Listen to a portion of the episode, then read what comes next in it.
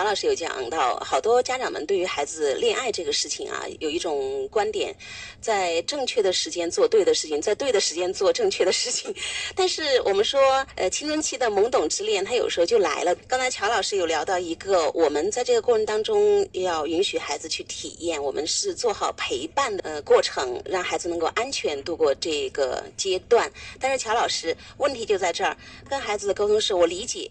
但是不支持，然后以学习为重，而且恋爱最好是互相有促进作用，就是让你们都进步，这个才符合我心目中的恋爱。就是我们的这种跟孩子的这个沟通，呃，包括这样的一种交流，其实是有问题的。所以妈妈说孩子不够坦诚，有点接不住啊。所以在这个过程当中，家长。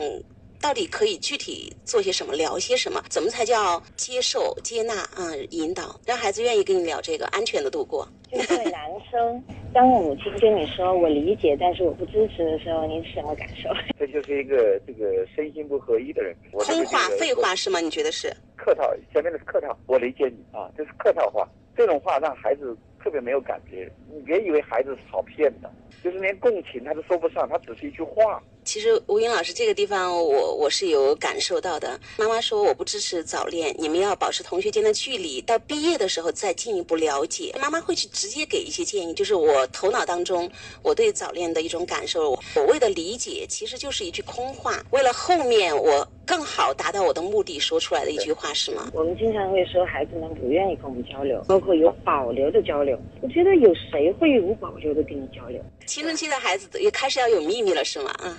成年人也不会啊，对呀，谁敢说自己是毫无保留的交流的？我们能做的那么通透吗？哎，对这个边界不是很清楚哈。就是我觉得有的时候我们要允许，就是青春期的孩子他会交流，但是不是你想要交流的那个时间，也不是你想要交流的那个内容，尤其不能变成你审讯我，我还愿意跟你交流。就是你的交流只是命令我。这个审讯我、盘问我，那我怎么跟你交流呢？就是你那儿不是开放的，是个封闭的口的话，那交流就会受阻。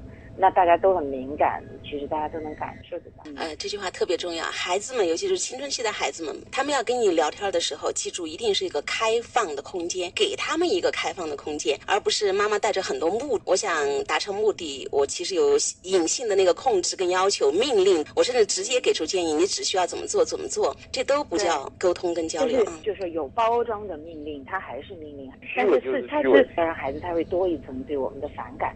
就会觉得你还不如直接说你不让我去得了呗，你干嘛还要这样子？他就觉得我们虚伪。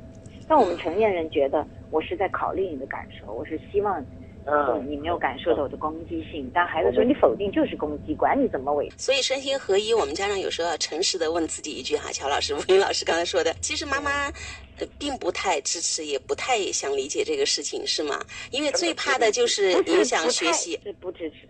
我觉得。去问孩子的你真实的感受和过程，而不加评论，也不要试图说你不要影响学习，把那种带着功利性的引导拿出来。对不起，他就是会影响学习，他就是在某个点上会让他痴迷在那个女孩子身上而忘掉课本。但是我认为对他整个生命是有滋养的，回头过来可能让他会更专注在学习。就像我们一个成年人，因为我们对家人有爱，所以我们。一方面很想要的家人，另一方面可能会非常努力工作一样的。那男孩子一方面喜欢爱这个女孩子，另一方面他要向那女孩子证明，你看我有多棒。前提是在不要被干扰的情况下，如果干扰的话，很有可能孩子说，那老师就是不学习，你该怎么办？你让老师不开心，老师也不让你开心，然后明恋就啊就变成暗恋了，是吗？就变变成暗恋，或者说可能会更高调一些，也有可能呢。就是我觉得做家长的，首先肯定是个聆听者，因为最好的事情一定要跟最亲爱的人分享，所以我觉得聆听分享他的喜悦，那他的孩子需要这样一个观众。我觉得第二个的话呢，就是要做一个信任者，一切东西就是正常人的困扰，你的孩子都会有，即便他在恋爱当中。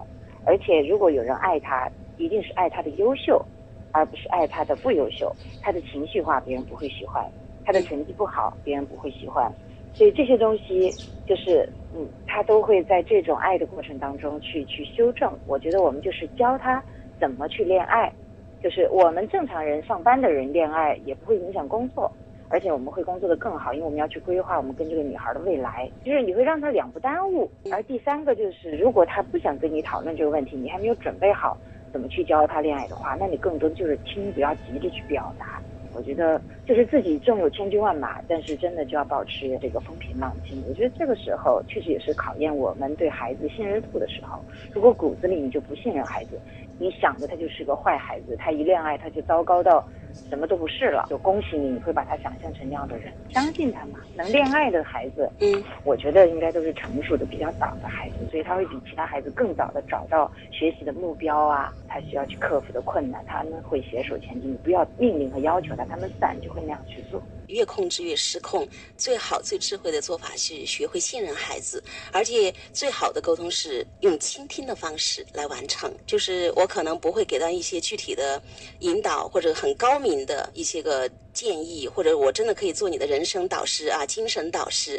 但是妈妈，如果你有一个呃容器的功能、倾听的功能、观众的 这样的一个功能，孩子在你这儿他能够打开心扉的话，其实我们说我们才能够知道整个孩子在恋爱过程当中发生的各种真相。可能那个时候，我很好奇你的这本爱情故事将会怎样去上演？不就完了吗？你不要越听越焦虑，怎么去改它、修它？要按你的故事写，那就不对了。